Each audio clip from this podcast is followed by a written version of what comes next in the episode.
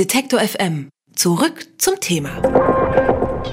Was? 2800 Euro Begrüßungsgeld für Geflüchtete? Ich glaube, es hackt. Das denken sich diejenigen, die auf diese Fake News hereingefallen sind zumindest. Jetzt geht es Ihnen vielleicht wie mir. Ich habe das auch gar nicht mitbekommen, denn durch die sogenannte Filterbubble, in der ich unterwegs bin, treffe ich eigentlich kaum auf Fake News.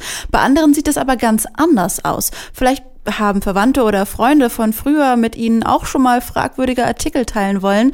Wir fragen uns am Safer Internet Day, wie können wir denen helfen, nicht immer wieder hereinzufallen? Antworten darauf von André Wolf vom Verein Mimikama, die sich für ja, Klarheit im Netz einsetzen, würde ich sagen. Hallo, Herr Wolf. Hallo. Der Begriff Fake News ist mir natürlich längst bekannt, meiner Tante aber leider noch nicht.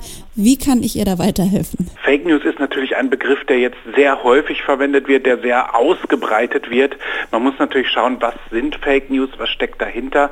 Wenn man jetzt jemanden ein bisschen beibringen will, wie man dahinter gucken kann, gibt es so Kleinigkeiten, woran man das festmachen kann. Also zum einen muss man natürlich ein wenig das Gespür entwickeln, wo könnte etwas falsch sein, ist etwas überspitzt, dramatisch, überstark berichtet, sind vielleicht einige Informationen ausgelassen worden oder ist letztendlich die Quellenlage sehr schwach macht, dann sollte man vielleicht gucken, was steckt dahinter. Das beginnt mit einem ganz einfachen Blick wer schreibt. Ein Blick in das Impressum, das Impressum einer Seite, wo man dann sieht, aha, steckt dahinter eine seriöse Stelle oder ist vielleicht gar kein Impressum vorhanden, was dann natürlich recht schlecht ist, um einen Inhalt zu bewerten. Dann kann man im nächsten Schritt dahergehen und sagen, okay, ich nehme mir diverse Schlagworte aus einer Information beziehungsweise die gesamte Schlagzeile einer Information und schmeiße die in die Suchmaschine und gucke, wo hat jemand noch darüber geschrieben, hat vielleicht jemand nur im stille Postverfahren eins zu eins den Artikel übernommen oder haben andere seriöse journalistische Stellen das wirklich schon aufbereitet und auch etwas dazu geschrieben?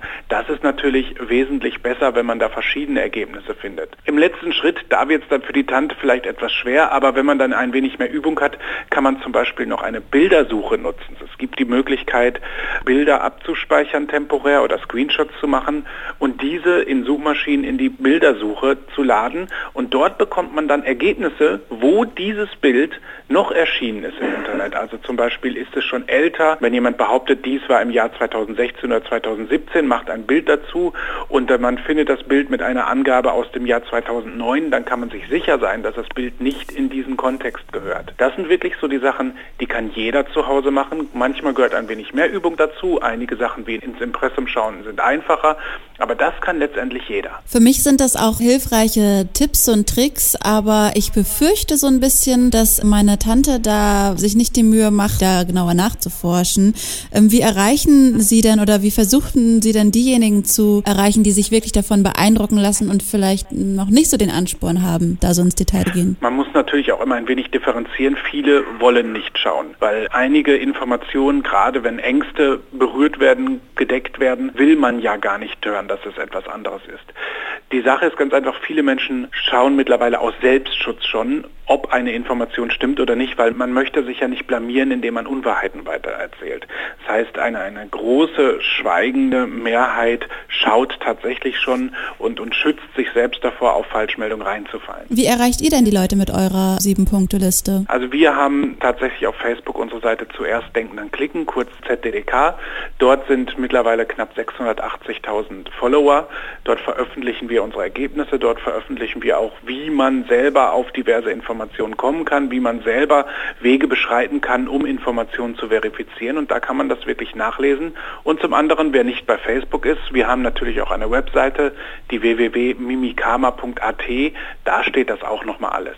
Also ich vermute, bei den klassischen Fake News Opfern, nenne ich sie mal, kommt ihr wahrscheinlich halt eher nicht in der Filterbubble vor. Wie kommt ihr trotzdem an die ran mit euren Tipps? Wir letztendlich gar nicht. Das kommt dann tatsächlich über unsere Leser, die das dann selber teilen, die das selbst weiter verbreiten, die dann sagen, hier schau mal, da ist vielleicht etwas nicht ganz passend. Wir letztendlich sind ja keine Missionare in dem Sinne, sondern wir bieten einfach nur Informationen an. Informationen, die so gestaltet sind, dass jeder transparent nachvollziehen kann, wie wir darauf gekommen sind sind, wie man selbst darauf kommen kann und dass man das auch selbst übernehmen kann. Was kann ich denn tun, außer vielleicht eure sieben Punkte Liste zu verbreiten, um gegen Fake News anzugehen?